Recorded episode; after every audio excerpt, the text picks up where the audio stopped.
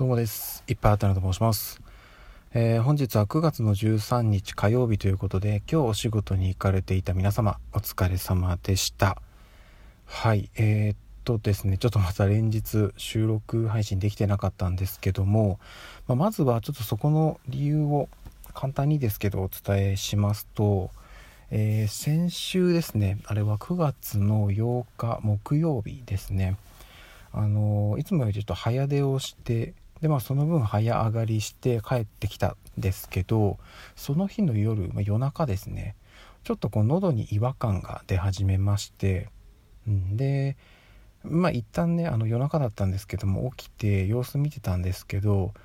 まあとりあえずあの熱がある感じもなかったので一旦はねうがいとかしてちょっとこう喉を湿らせて、まあ、寝たんですね。たら朝起きた時に微熱が出ていたと。私平熱36度半ばなんで7度台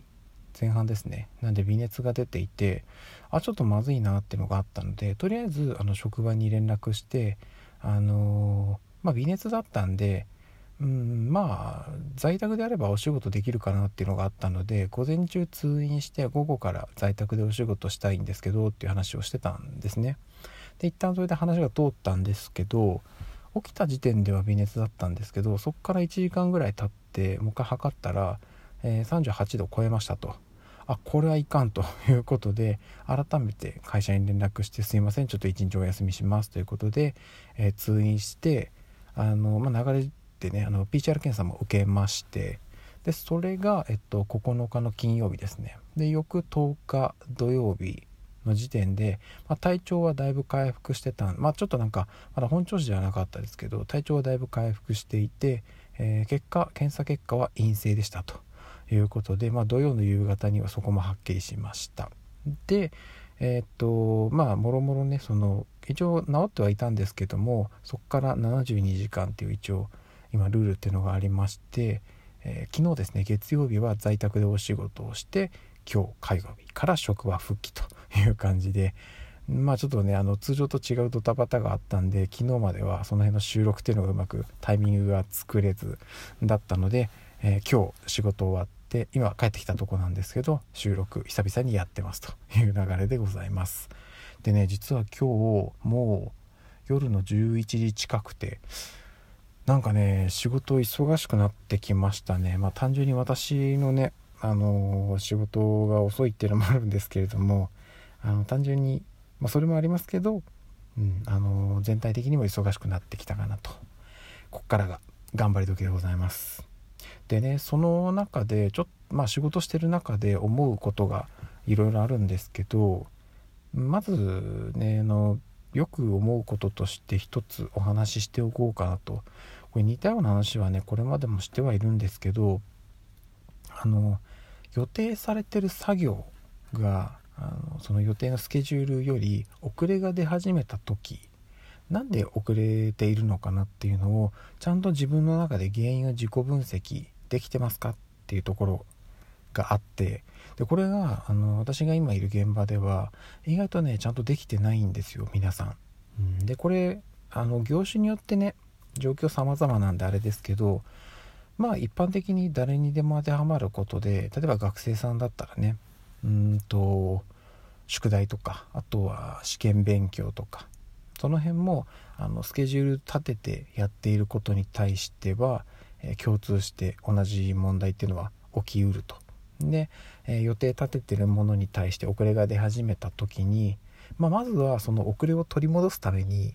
対策を打つわけじゃないですか。うん、でお仕事だったら例えばじゃあ半日遅れてますってなったら8時間労働の半日だと4時間ですよねなのでえっと1日1時間残業して4日間でちょっとずつ取り戻すとか1日2時間残業して2日間で取り戻すとかめちゃくちゃ頑張って1日4時間残業して1日で取り戻すとかいろいろやり方あると思うんですけどこれってあくまでその遅れた分を取り戻すための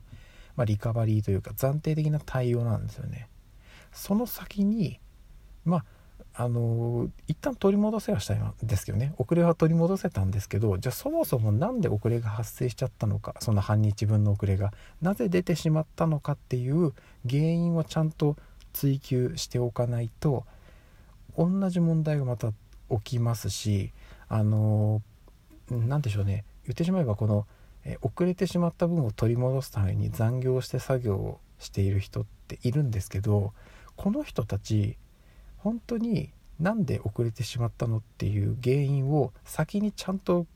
明確に分析してないままやみくもにとりあえずプラス4時間頑張ってる感じがあって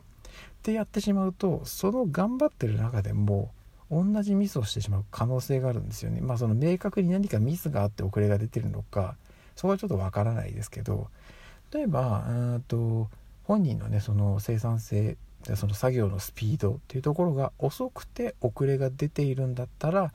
えーと、時間でねカバーすればいいと思うんですけどじゃなくて、まあ、何か細かいミスが積み重なって遅れが出始めてしまったのであればその細かいミスを何でしてしまってるのか何で自分はそういう細かいミスをしちゃうのかっていうのをちゃんと分析しなきゃいけないと。であの気をつけないといけないのはその分析をとりあえず後回しにしてまずは今この遅れてる状況を打破しなきゃっていう頭には絶対になっちゃダメです。これはあの仕事でも言ってしまえば遊びでもまああの学生さんでいうと勉強でもうんと何に対しても共通して言えることなのであの皆さんここはくれぐれも気をつけてください。で私自身もなんですけど、えー、っと社会人で今お仕事されてる方多くが結構この形やってしまいがちだと思うので、えー、心当たりある方は意識して対応してみてくださいということです。はいじゃあちょっとねこれからまた仕事が遅くなって帰りがうーん何時になるのか分かんないよみたいな状態になってしまうんですけども少しずつね気温も落ち着いてきたりしているので収録配信はねまた定期的にちゃんとやっていきたいなと思ってますのでよろしくお願いいたします。あとはライブ配信ですね。なかなかやれてないですけどそれもまた近いうちどこかでやろうと思ってます。よろしくお願いします。それでは、えー、改めて今日も一日お疲れ様でした。また明日お会いしましょう。ではでは。